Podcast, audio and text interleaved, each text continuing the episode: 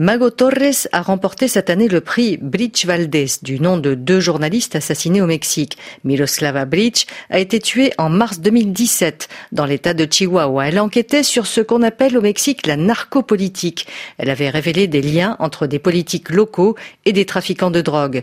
Quelques mois plus tard, le 15 mai 2017, un autre journaliste d'investigation, Javier Valdez, était assassiné en pleine rue à Culiacán où sévit le cartel de Sinaloa.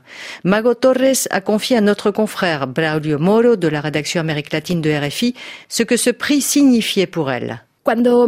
Lorsque Miroslava a été assassinée, Javier a déclaré que le silence signifierait complicité quelle est la meilleure manière de rendre hommage à des collègues qui ont perdu la vie en faisant leur travail de journaliste? Eh bien, je crois que c'est en continuant à faire du journalisme. Dans les enquêtes sur les crimes contre des journalistes, il y a deux dénominateurs communs, la corruption et l'impunité. L'impunité, c'est un message adressé aux tueurs. Vous pouvez faire ce que vous voulez, il n'y aura pas de conséquences. Avec son collectif de journalistes indépendants, Mago Torres a publié Le pays des 2000 fosses, une enquête minutieuse pendant deux ans pour répertorier les fosses communes dans un pays qui compte des dizaines de milliers de disparus. Nous nous sommes concentrés sur la période 2006 à 2016. Et alors qu'on récupérait des informations, on s'est rendu compte que les chiffres explosaient.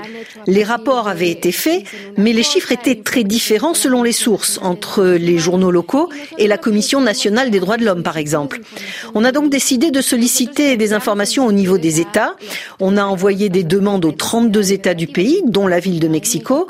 24 nous ont répondu. En fait, 8 ont nié que des fosses communes aient été retrouvées sur leur territoire. La première fosse clandestine a été découverte en 2006. Entre 2012 et aujourd'hui, on en découvre en moyenne 245 par an. La plupart du temps, ce sont les proches des disparus qui les trouvent. L'élection du président Andrés Manuel López Obrador n'a rien changé malgré ses promesses de lutter contre la corruption et de faire baisser la violence. Le discours dit une chose. C'est compliqué, mais ce qu'on ressent, c'est qu'il n'y a eu aucun changement. Je dirais même que certaines attitudes engendrent d'autres types de violences.